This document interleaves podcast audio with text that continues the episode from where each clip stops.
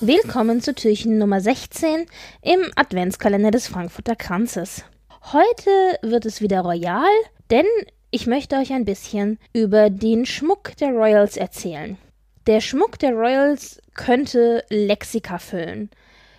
Es gibt Bücher und Bücher über die verschiedenen Tiaras, über die Broschen und Armbänder und was nicht alles. Man muss zugeben, es ist ein riesen Bling Bling, wenn sich die Prinzen, Prinzessinnen, Könige und Königen in ihre royalen Geschmeide schmeißen. ja, der Schmuck ist ein Kulturerbe, aber der Schmuck bedeutet auch oft was. Er ist oft über eine sehr lange Zeit in der Familie und transportiert bestimmte Geschichten. Äh, wenn man sich dieser Geschichten bewusst ist, dann weiß man auch, in welchen Zusammenhängen man die Dinge tragen kann oder vielleicht auch eher nicht trägt. Und man kann damit auch nach außen hin Botschaften transportieren und damit tatsächlich ein Statement abgeben, auch wenn man das als Königin oder als Prinzessin eigentlich nicht darf. Am bekanntesten ist wahrscheinlich tatsächlich die Queen mit ihren Broschen, denn der Schmuckgame der Queen, das ist wirklich on point.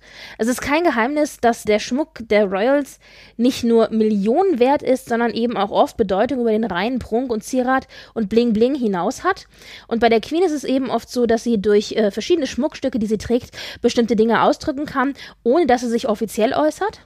Zwei ganz klassische Beispiele sind lustigerweise vom Trump-Besuch in England. Zum einen war das einmal 2019, wo sie ein Diadem trug, als Trump zu Besuch nach England kam, das angeblich böse Geister fernhalten sollte. Also es war ein Diadem, das sogenannte Burmese Ruby Tiara Diadem, das sie geschenkt bekommen hatte, dem man nachsagt, dass es böse Geister abhält. Das sagt ja auch vielleicht ein wenig, wie sie Trump sieht. Auf der anderen Seite hatte sie auch während des Staatsbesuchs von Trump eine Brosche angesteckt, die ihr einmal die Obamas geschenkt hatten, also das vorherige Präsidentenpaar, was auch eine gewisse Aussagekraft natürlich hat. Neben den historischen Geschichten, die solche Schmuckstücke vermitteln, also zum Beispiel eben eine Tiara, die mit einer bestimmten Prinzessin in ein bestimmtes Land gekommen ist und damit vielleicht auch die starken Bande zwischen zwei Ländern demonstrieren kann, wenn man es zu einem Staatsbesuch trägt, oder aber vielleicht auch ein Halsband, das eine besondere Bedeutung für einen Prinzen hatte, weil es ein Erbstück seiner Mutter war, oder vielleicht auch ein Ring, der für eine Verlobung steht, gibt es natürlich auch sentimentale Bedeutungen. Und dafür muss ein Schmuckstück natürlich nicht alt sein. Wir denken da nur an den Verlobungsring von Prinzessin Diana, dieser ganz augenfällige blaue Saphir, umringt von Diamanten, den Diana von Charles als Verlobungsring bekommen hat.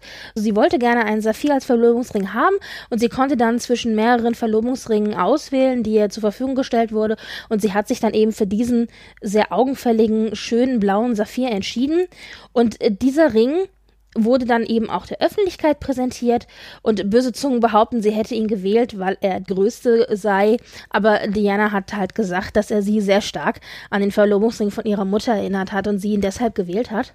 Dieser Ring, obwohl er noch gar nicht so alt ist, hat trotzdem einen sehr starken sentimentalen Wert, dessen wir uns bewusst sind, denn als Diana dann verstorben ist, ging der Ring als Erbe an Harry während William von Diana ihre ganz bekannte Cartier-Uhr geerbt hat, die sie auch äh, so gut wie jeden Tag getragen hat. Also das waren zwei Schmuckstücke, die die beiden Jungs sehr, sehr stark an ihre Mutter erinnert haben und natürlich auch jeden Tag in ihrer eigenen Kindheit begleitet haben. Sie haben die Schmuckstücke immer an ihrer Mutter gesehen.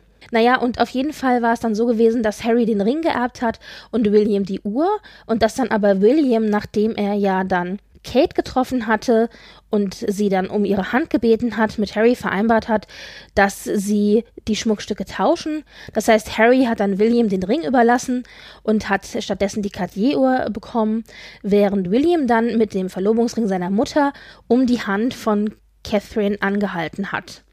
In dieser Geste steckt so ein großer sentimentaler Wert, dem kann man sich einfach nicht entziehen. Catherine hat auch selber gesagt, dass ihr dieser Ring eben enorm viel bedeutet. Das ist ein Beispiel, inwiefern Schmuck eine wichtige Rolle spielen kann. Ebenfalls eine sehr sentimentale Geschichte hat die sogenannte Connet Tiara, die in der schwedischen Königsfamilie ist.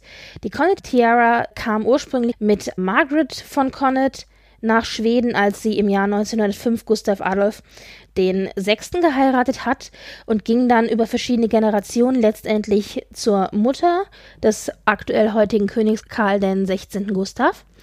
Und diese Tiara war eine Tiara, die seine Mutter wirklich sehr, sehr oft getragen hat. Das war das Lieblingsstück seiner Mutter und sie hat es wirklich jahrzehntelang äh, zu allen möglichen Anlässen getragen.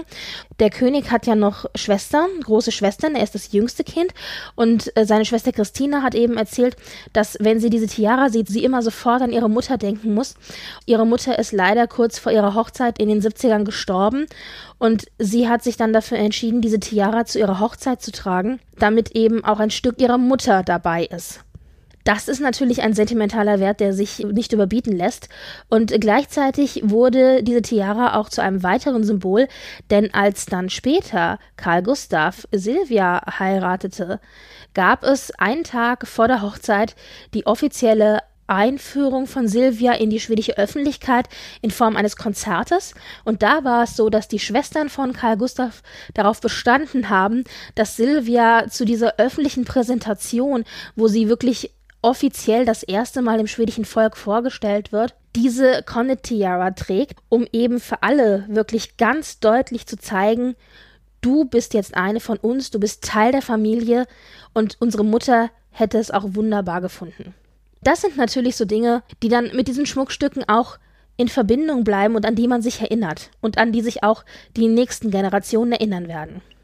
Ganz generell ist es so, dass bestimmte Tiaras und bestimmte Broschen und die Geschichte dazu wirklich Bücher füllen könnten und ich das in einem kleinen Türchen so wie heute gar nicht alles abdecken kann. Dies war mal ein kleiner Auszug zu der einen oder anderen Schmuckgeschichte. Und vielleicht ist das was, wo ihr in Zukunft Freude haben werdet, noch ein bisschen mehr auf Entdeckungsreise zu gehen. Insbesondere, wenn die Queen vielleicht ein bisschen Shade schmeißt, um Dinge durch ihren Schmuck auszudrücken, den sie öffentlich nicht sagen kann. Ihr Lieben, bis morgen. Tschüss.